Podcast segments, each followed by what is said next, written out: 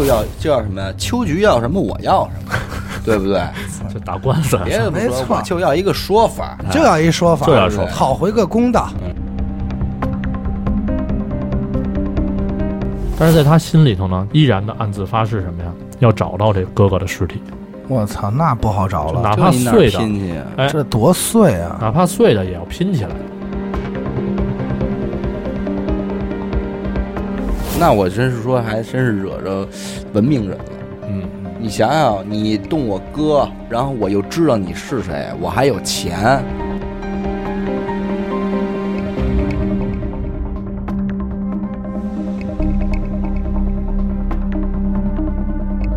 大家好，欢迎收听娱乐电台，这里是悬疑案件，我是小伟。阿达，许先生，上期这个叫什么福岛县便池谜案哈，对，这里边我觉得这期节目是讨论的还比较多的，对对主要是关于这个人是怎么进去的这个问题哈。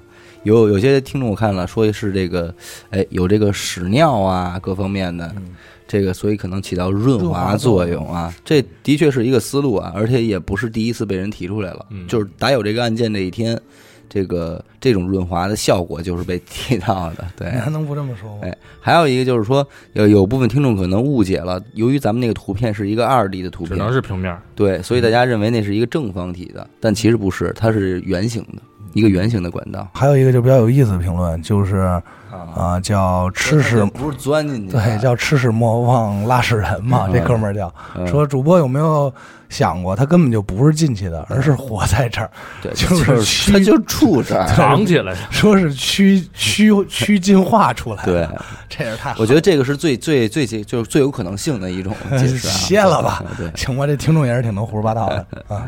行，然后今天是由许先生给咱们带来的哎我啊，啊，今天咱们说的这个案子呀，发生在美国嗯啊，又出国了，出国了。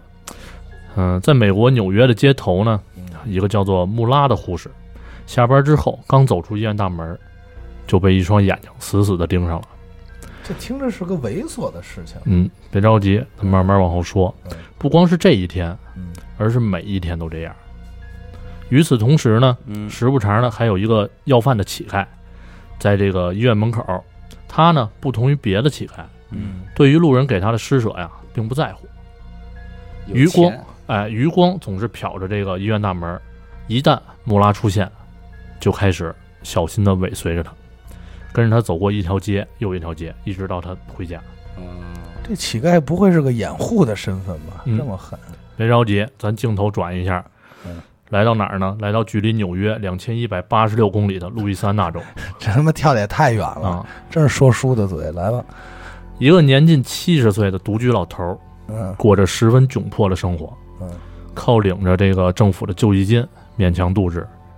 就在这样的一个情况下啊，仍然会有一个跟他非亲非故的中年妇女，嗯，日复一日、年复一年的向他伸出援手，负责他的日常开销，甚至连手机话费都帮他交。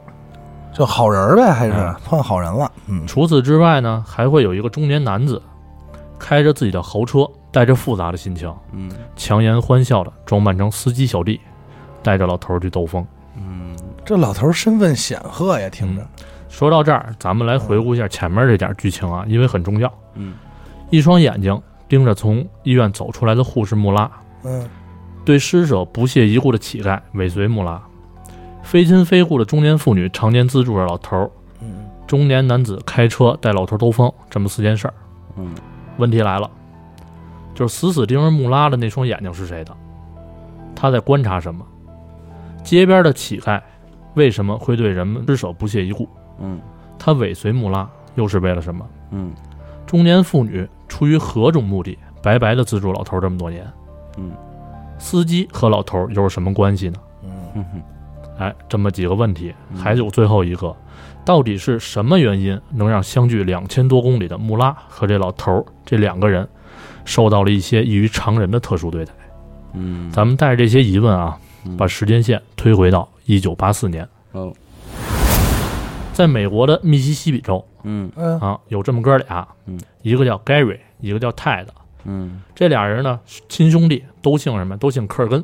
嗯。啊，咱这发音反正也不太准，也不老利索，咱就索性给他改一化名，嗯，就简称柯老大、柯老二。行，行，哎哎，真嗯。这个听着舒舒服多了，嗯憋半天了。然后这兄弟二人呢，在大学毕业之后啊，嗯。嗯，就从这个密西西比来到了路易斯安那的新奥尔良打拼。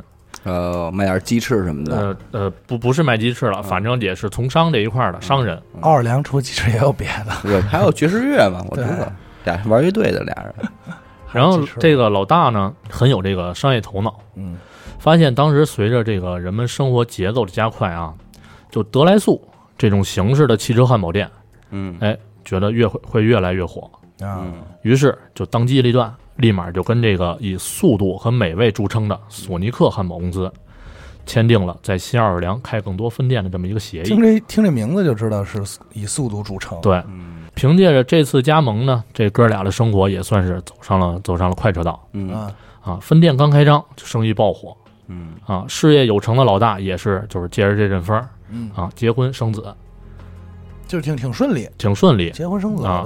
事业就这么着顺风顺水的过着嘛。就为了方便跟合伙人谈谈业务，嗯，老大在这个还是路易斯安那州的一个巴顿鲁日这么一个小城嗯租了一间公寓啊，有空的时候呢就跟这儿，哎，跟人聊生意、喝酒啊、打打牌什么的，算是一个据点儿。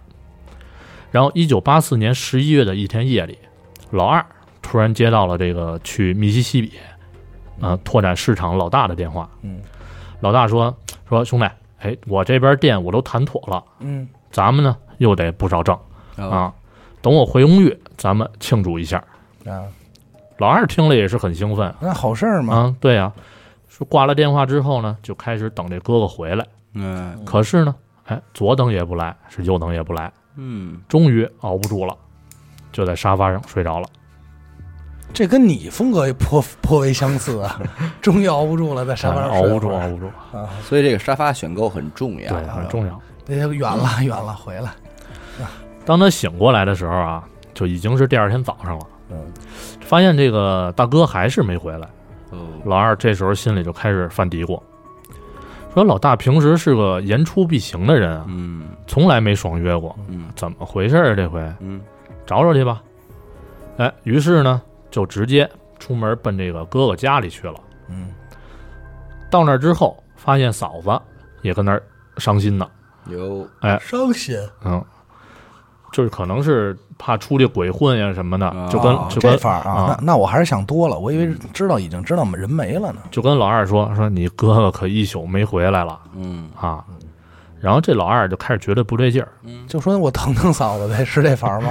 啊不是不是这法儿啊，啊，挺挺正经的人家不是觉得嫂子勾引他是吧？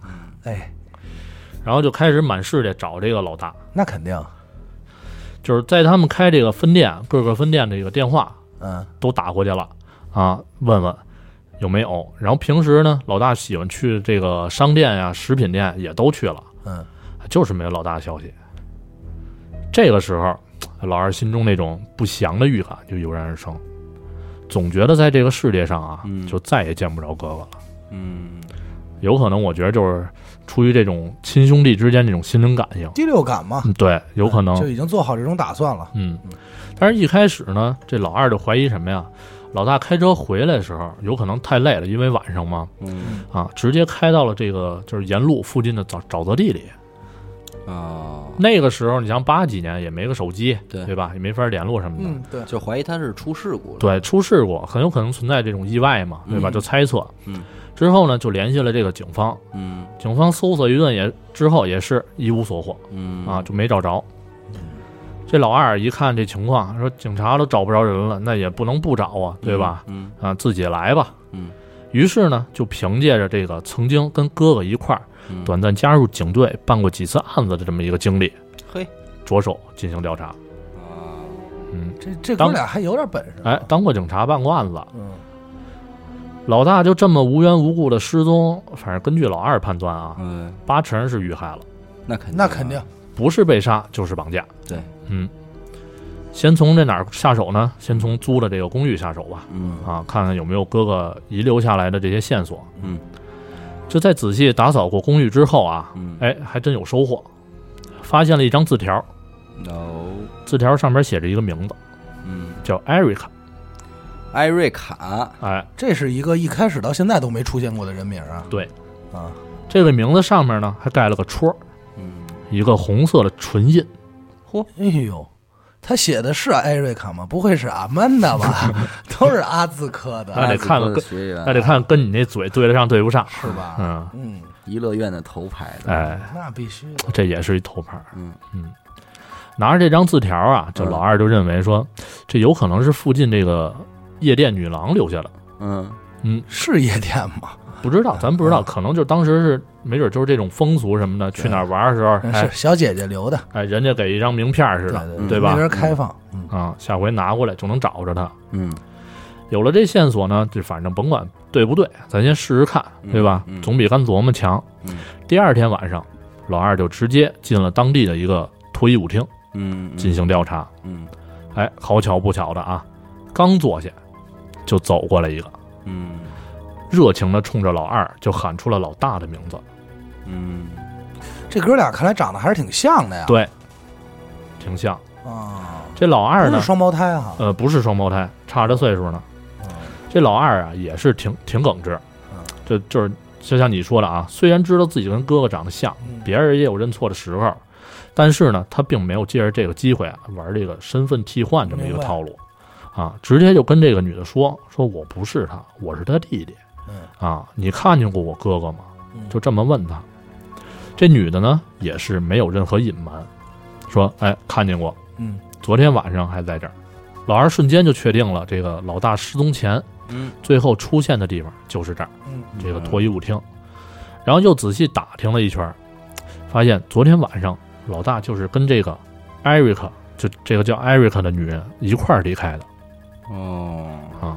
这后续肯定不用多说，你们哥俩这不懂，不太啊比我熟不太懂。小伟还行，我差点意思。如果按照这个分方向我去分析的话，应该俩人去学习了，啊，就是去图书馆哎，对，去有可能看看书看啊看。你自己那表情，不是，我就觉得应该是啊，就是念一念诗歌呀什么的，啊，挺好，陶冶情。别的我也想不出来啊。反正要我可能也就这样。我想的是吹箫，嗯哦你是音乐这方音面乐这块啊的，，对，嗯都不赖。嗯然后后来呢，根据这个警方的调查，嗯。这个叫艾瑞克的女人嗯。出生于俄亥俄州的一个富裕家庭，哦。长得漂亮不说，嗯，哎，还会拉小提琴名媛？啊，我说是音乐吧，音乐这方面的。嗯。还是吹箫来着，嗯，然后在田径这方面也取得过成绩，真是文体不分家。文体不讲咱一早就发现了，讲这么多案子都是这块儿的。嗯然后曾经在这个青春期的时候啊，嗯，因为滥用药物，受到了家里的管制。真有下用药，高中呢没念完就直接辍学了。嗯然后面对这个警方的提问啊，因为要提审了嘛，他只是说自己这个不想被家里约束嗯啊，所以离家出走嗯到异地生活。而这一年，他刚刚十九岁。嘿，更让人瞠目结舌的是什么呀？嗯这个艾瑞克有一个男朋友，叫邓尼根，说姓邓，姓邓，老邓。嗯，老邓，老邓呢是一个比他年龄大将近一倍的这么一个流浪汉。啊，这图什么许的呀？这就是令你还不明白这事儿吗不？懂啊，这就是意识形态明白？也不是意识形态，就有人专门好玩因为的。你想，他流浪汉肯定是就是会有点才艺啊，比方说拉个二胡啊，不能，对不能这种。然后他正好这个女孩也是文体不分家嘛，嗯所以就被他的音乐才华所吸引。我跟你说，你错了。嗯为什么选择这流浪汉？嗯。就在这名字上嗯，邓你根，你琢磨吧，啊，有货。有货有货，啊！来吧，然后这老邓呢嗯，反正就跟他俩人，嗯。哎，一块儿就住了。嗯。啊。平时就住在一个破平房里，嗯，因为反正流浪汉也没什么钱嘛。就。是交流音乐为主，嗯。这个地儿不重要。呃，反正老邓不是音乐这法儿的，哦，老邓平时没事儿干，他干嘛呀？嗯。他就是偶尔上街扮演一下小丑，啊。哎，，收点零花钱。表演。还是有啊。才艺。平时呢，这对情侣啊，日常花销就主要还是靠这个艾瑞克跳脱衣舞来挣。哦，是舞蹈家，嗯，我操，哦，舞蹈家和这小丑在论的，对，dancer dancer，嗯。咱们回到这个老二这儿啊，嗯。老二继续进行调查，嗯。他发现呢，这个哥哥是这个艾瑞克的常客，哦，就也是这个舞蹈爱好者。哎，舞蹈爱好者，嗯。迷他迷他，之前给过他很多钱，嗯。在失踪当天呢，哥哥也是跟他在一块儿这就真是没有君子不养艺人，啊是不是？这时候你来这句话了，不老合适的吧？啊，那我望娱乐电台诸位听众都是君子啊。哎，嗯然后所以这老二啊没就没理由不怀疑这个艾瑞克和他这个老邓，嗯，对吧？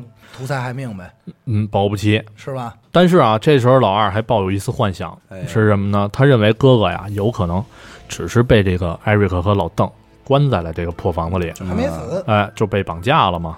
之后呢，随同警方一块儿到这个房子里搜索，嗯可是并没有发现哥哥，嗯活的死的都没有。嗯嗯嗯但是任何线索啊，都逃不过这个警察的眼睛，嗯，对吧？嗯，在房间里呢，很多地方呢都发现了血迹。嘿，凭借着这个曾经办过案的这个直觉啊，老二觉得，哎，坏了，哥哥是回不来了，真回不来了。这血迹就没验验是不是他哥的？就还没验，八四年没那没到没到没到那水平。嗯，因为他感觉这什么呢？这血迹啊，就有有点像，就是人被锤子击打之后哦，喷溅溅的，溅出来那种形儿。明白？嗯就看锯齿，说白了就是看锯齿朝哪儿呗，嗯，嗯但具体是不是溅出来的，后边也不知道嘛，对吧明？白？咱往后说，在这个老大失踪的五天后啊，警方又有新新的发现。嗯，这老大的那辆全新的凯迪拉克，呵，哎，在商业中心的停车场被找到了，嗯，后备箱里也有血迹。那甭别说了，老大肯定命不在，呜呼了。这大郎啊，嗯，就在这个警方准备进一步调查的时候，嗯发现本案的最大嫌疑人艾瑞克和老邓双双失踪。嗯好了，哎，失踪之前呢，还给邻居留下了几个仓鼠笼子。啊，这块儿这个说重要不重要的，咱就不细说这笼子的事儿，嗯反正有这么一个点。哎，那这俩人去哪儿了呢？其实也并不难查，俩人逃到了哪儿？逃到了拉斯维加斯。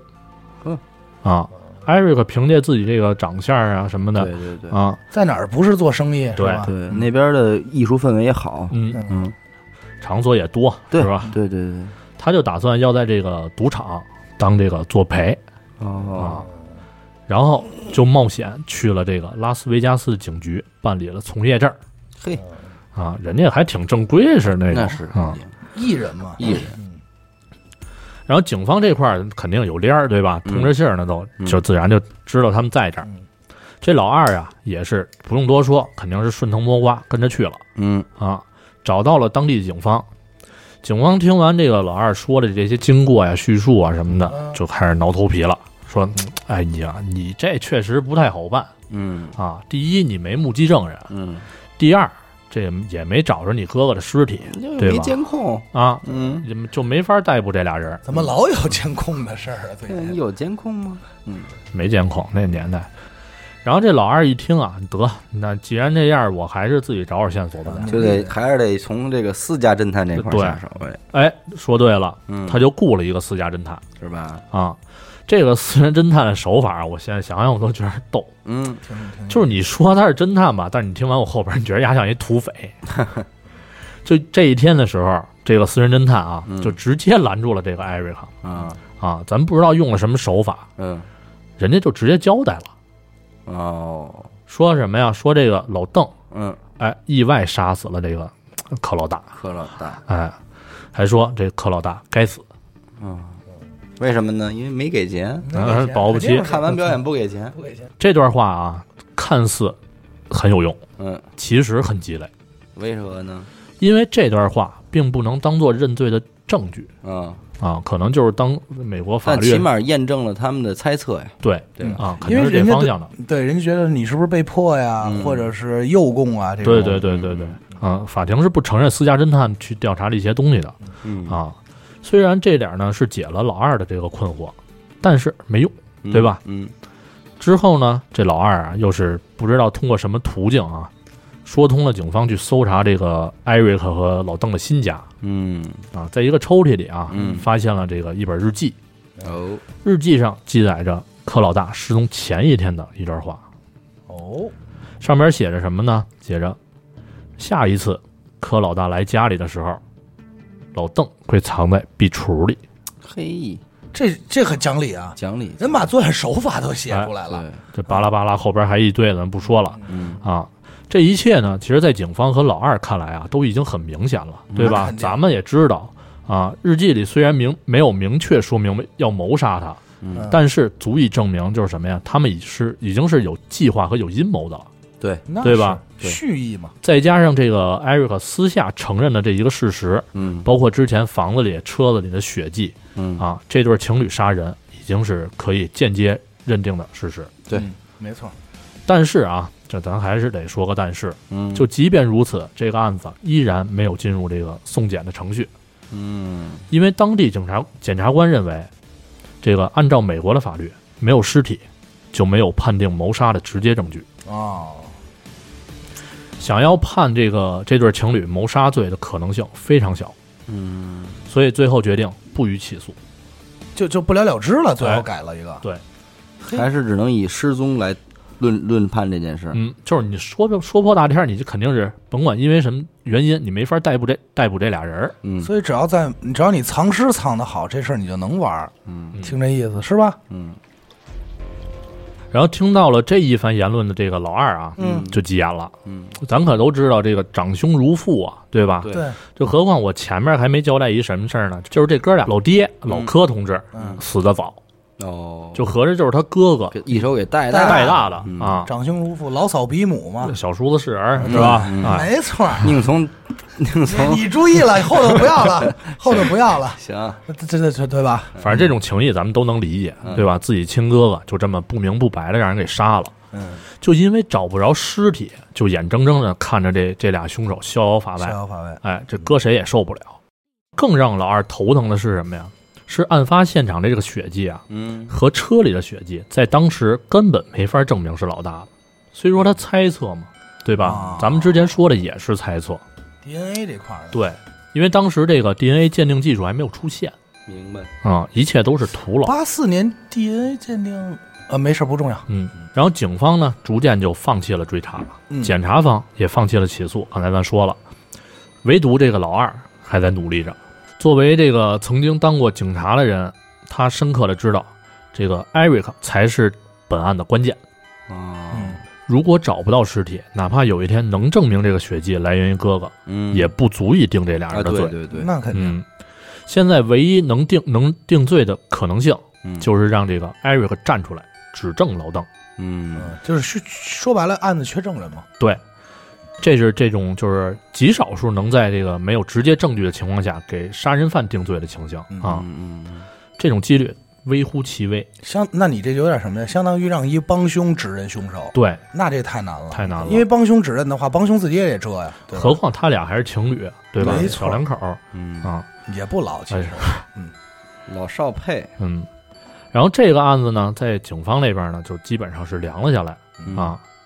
老二这边在继承了这个汉堡连锁店之后啊，嗯就除了考虑怎么把这个生意做大，嗯其他的时间就是思考如何能帮这个哥哥讨回公道。嗯他当时呢不能确定自己能坚持多久嗯啊，很有可能是一场拉锯战，对，甚至于到死都没有个结果。没错，嗯，这很正常。但是呢，手头还比较富裕的这个老二啊，不惜花重金聘请了这个私人侦探，嗯，不断的追踪着这个艾瑞克和老邓的动向啊，两个人的一举一动，嗯老二都是了如指掌。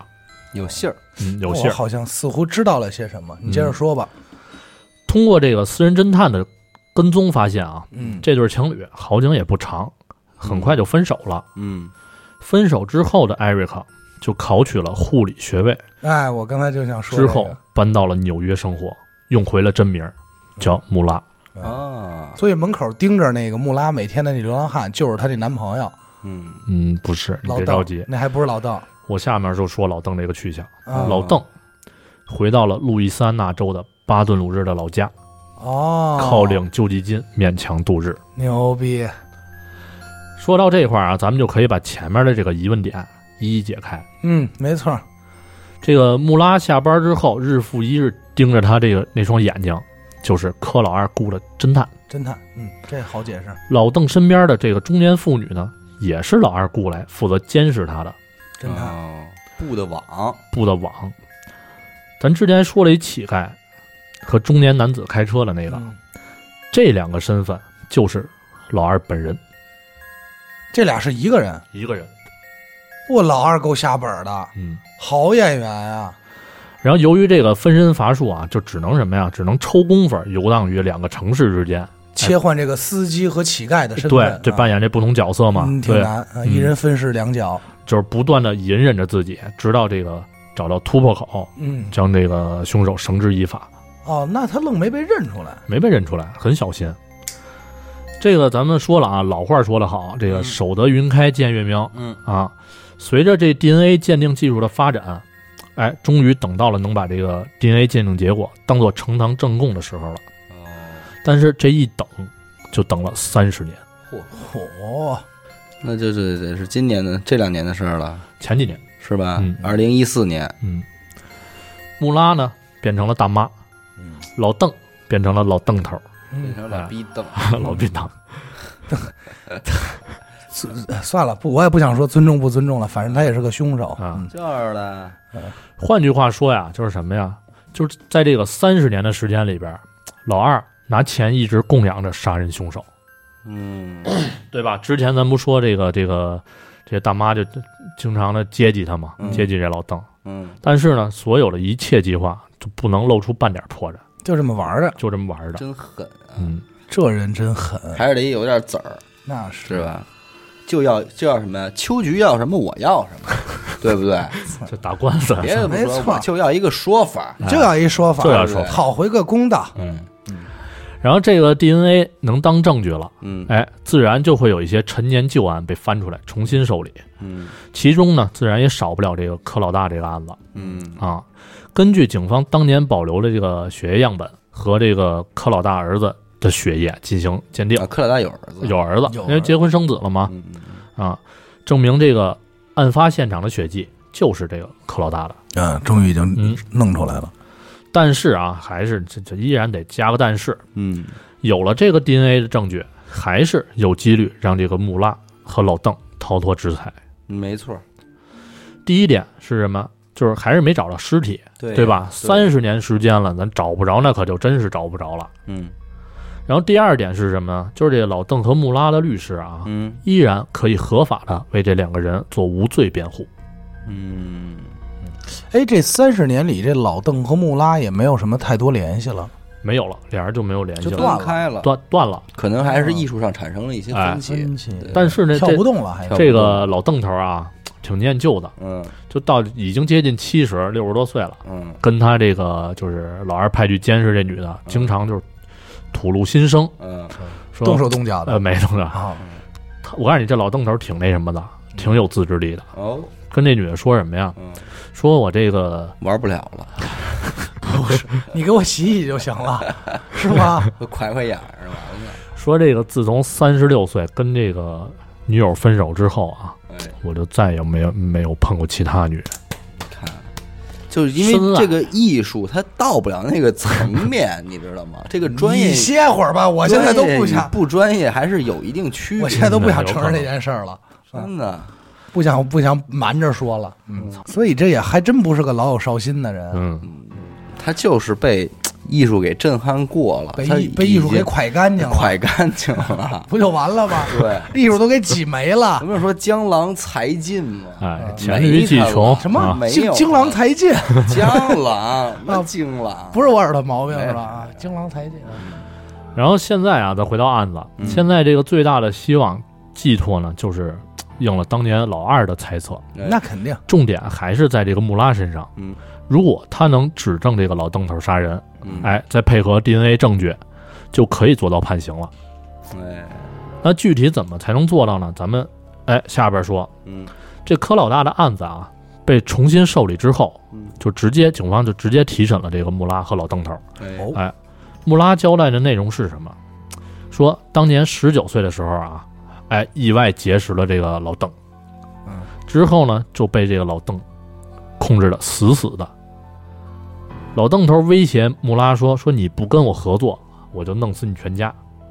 这老邓头这么狠”哎，就吓唬的嘛。啊，可能也是这个蒙他，哎估计也是蒙他。毕竟当年才十九，可能岁数小。也是真不禁蒙啊，然后还吓唬这个穆拉说什么呀？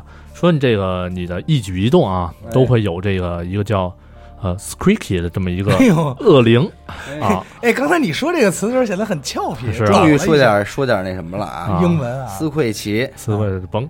但是这个英文词儿我查了一下，它翻译过来就是什么，就叫什么呀？就是呃一惊一乍的这种，就是一个形容词，好像是啊。惊讶先生，哎，吱吱响响的那种形容词，好像。吱吱响响，啊，反正也这么翻译的嘛。这个声音听着可不太健康。啊，说这么有这么一个恶灵在监视着你吗，嗯然后如果你不听话，就让你受尽折磨。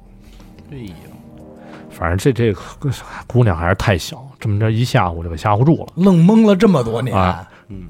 然后这一点呢，警方发现啊，在穆拉拉日记里边嗯。确实也有记载，嗯似乎他真的就相信自己受到了这个恶灵的监视。日记上写着什么呢？写着说自己身边啊，嗯整天围绕着这一个恶灵嗯啊，然后这个老邓头呢，经常打我，打的我是遍体鳞伤，浑身是血诛心啊，啊。那这怎么还怎么跳舞一身伤？但是之后他又开始冥想，啊这老邓开始冥想，嗯哎，把这个穆拉这个伤呢，就很快又给治好了。嗯哎，嘿，这穆拉就相信说这个有可能是恶灵这块儿哎帮忙的是怎么着的，反正就给信了。嗯，就还有点这个神学这个东西在了，但是啊，咱说到这块儿，咱们就觉得肯定有点扯了，对吧？都牵扯到那边了，肯定不可能。嗯警方呢跟这个柯老二也是有同样的感觉。嗯呃，之后呢，警方呢就做了这么一个大胆的假设，他们觉得这穆拉啊足够聪明，嗯，那肯定。写这些日记的时候就完全已经准备好了应对法律的制裁，哦，布的局也是。布了局明，白，就把自己包装了，包装成了这么一个受精神控制的一个弱小的女孩。傻妞，哎，嗯，就是证明凶手的案子跟自己无关。嗯，我不知道，哎，他做了这么一事儿。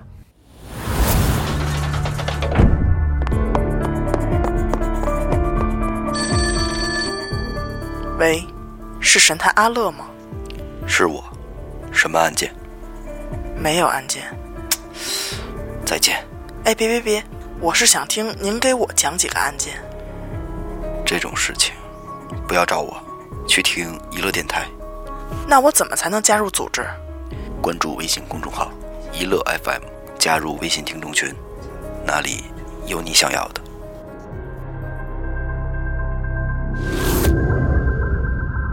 在警方这儿啊，就是认为肯定也是他自己为自己开脱嘛，对，啊，不想被这个判刑的行为。嗯但是呢，一切都没有用，因为咱也知道，杀了人帮凶也得被判刑，对吧？谁谁也跑不了。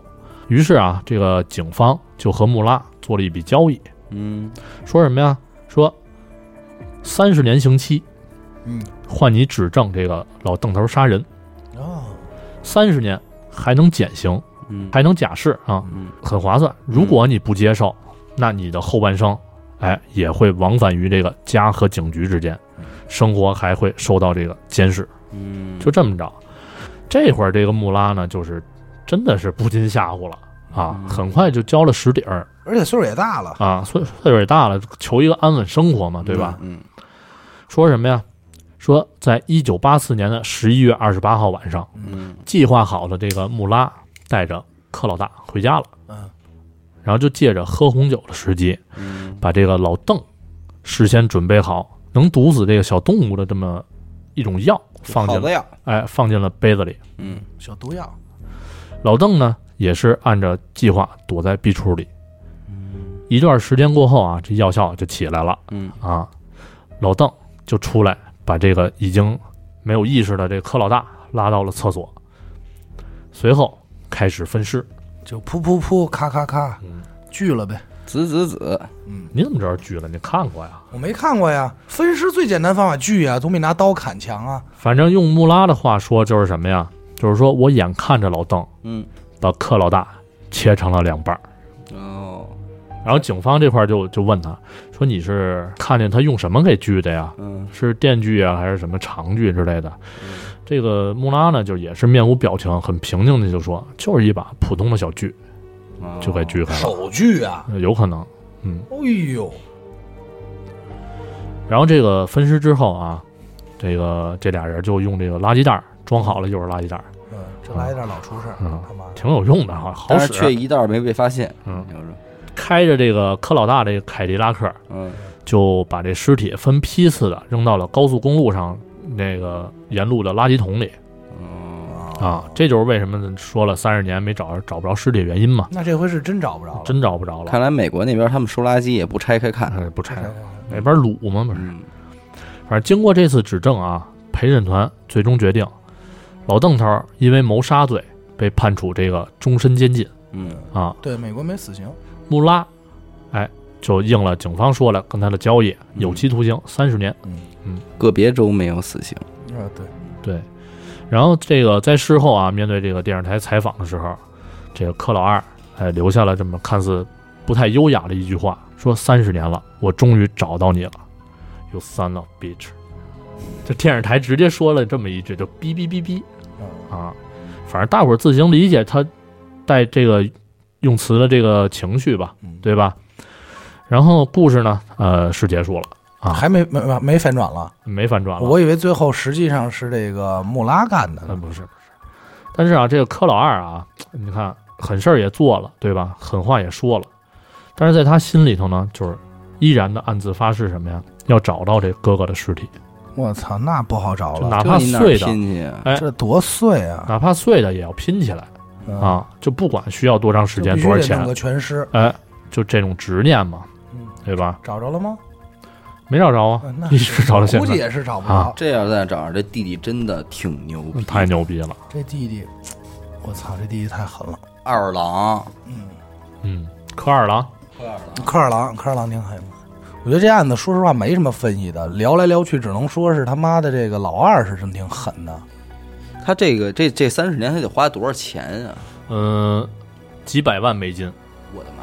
就他做什么生意啊能有这么多钱？多来速啊！你是没听啊？啊，你睡了吧，兄弟？没有没有没有没有，你说就是开汉堡店啊，哦，索尼克汉堡店，其实这索尼克汉堡店就是在美国，我觉得是他们可能认为比麦当劳好吃就现在还有呢啊。对，，有，嗯，嗯那你真是，那我真是说，还真是惹着文明人了。嗯，你想想，你动我哥，然后我又知道你是谁，我还有钱，对吧对，但是八四年那会儿他应该还没有那么有钱呢，他再没有这么有钱，几百万美金也花了，对吧？啊但是他也不是一次性消费。你说，对，你说这几百万美金搁在美国那地儿，什么事儿办不了啊？嗯，所以说，这总结到归最归根结底，还就是什么呀？就是想要个说法，对对吧？不是说想要你以偿命啊，或者什么的是求取打官就是想要个说法。其实还人还是心善，这弟弟不赖，嗯也也不能说是心啊，他也是心善，就是没用狠招嘛，嗯，嗯，所以不能用心善。懂法人，这知识人，这个对。行，感谢您收听娱乐电台，这里是悬疑案件，我是小伟。阿达，许先生，哎，关注我们的微信公众号“娱乐 FM”，扫码加入听众群。然后您也可以添加这个严科的微微信啊，呃，娱乐 QQ Y I L E C O C O，哎没，错。好吧，我们下期再见。再见。